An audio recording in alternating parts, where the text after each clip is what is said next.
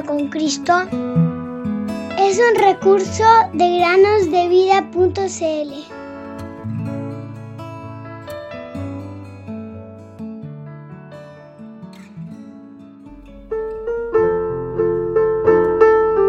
Velad pues, porque no sabéis el día ni la hora en que el Hijo del Hombre ha de venir. Mateo 25, 13. Bienvenidos, queridos amigos y amigas, a un nuevo día de meditaciones en el podcast Cada día con Cristo. El día de hoy quiero hablarles acerca de una creyente del Nuevo Testamento. Su nombre fue Lidia. Seguramente han escuchado este nombre. Bueno, Lidia era una vendedora que solamente tenía un único producto para vender. Sus clientes no eran personas comunes como tú y yo, sino personas muy especiales, como reyes y reinas que vestían ropa muy hermosa y elegante. ¿Puedes adivinar qué vendía Lidia? O quizás ya lo sabes porque has leído la historia. Así es. Lidia vendía una hermosa tela púrpura muy cara.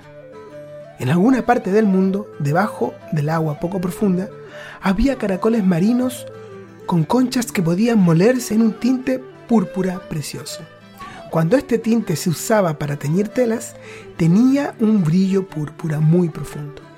Solo las personas ricas podían permitirse comprar esta tela púrpura especial y convertirla en ropa hermosa. Lidia ciertamente debía tener un negocio exitoso vendiendo su tela púrpura.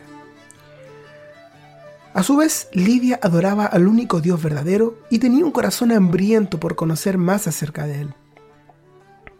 Vivía en la ciudad de Filipos, donde había una reunión de oración junto al río. Y puedes estar seguro de que Lidia siempre estaba allí. Los seguidores de Dios en Filipos sabían muy poco acerca de él, pero adoraban a Dios de todas formas. Un día, el apóstol Pablo llegó a Filipos porque Dios lo había enviado.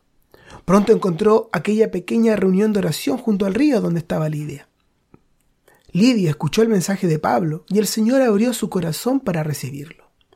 El mensaje que anhelaba era que Jesús era el Salvador de los pecadores, aquel que murió en la cruz del Calvario y resucitó al tercer día para su justificación.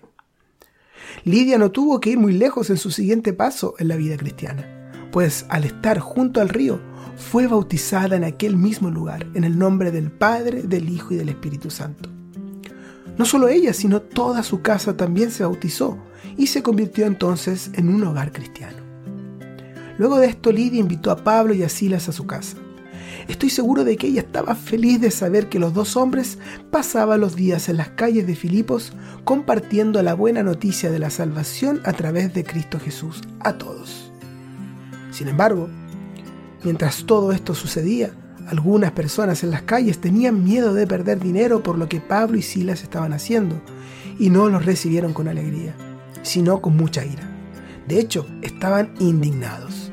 Los arrastraron al mercado, donde los golpearon cruelmente. Tanto Pablo como Silas fueron enviados a la cárcel, pero esa historia la contaremos otro día, el día lunes. Lo que sí podemos estar seguros es que cuando Lidia junto con todos los hermanos, se enteraron de que Pablo y Silas estaban en la cárcel, muy probablemente se reunieron para orar e interceder por ellos. Y Dios obró poderosamente para liberar a Pablo y Silas, de lo cual también hablaremos este próximo lunes. Seguramente Lidia y el resto de los hermanos estuvieron también muy gozosos al escuchar que Pablo y Silas fueron liberados y se reunieron una vez más para dar gracias a Dios. Queridos amigos y amigas, quiero transmitirles dos lecciones acerca de esta historia. Primero, muy probablemente algunas personas encontraban necio que Lidia ahora siguiera las enseñanzas acerca del Señor Jesús. Después de todo tenía un negocio muy exitoso. ¿Qué tenía que hacer ella involucrándose en esto nuevo que estaban predicando estos hombres? Esto nos hace entender que a pesar de las presiones externas que podamos sufrir, lo más importante es que creamos en el Señor Jesús como nuestro Salvador. Él puede cambiar nuestras vidas y ciertamente lo hará si confiamos plenamente en su guía y en su conducción. La palabra de la cruz es necedad para los que se pierden, pero para nosotros los salvos es poder de Dios. Primera a los Corintios 1.18.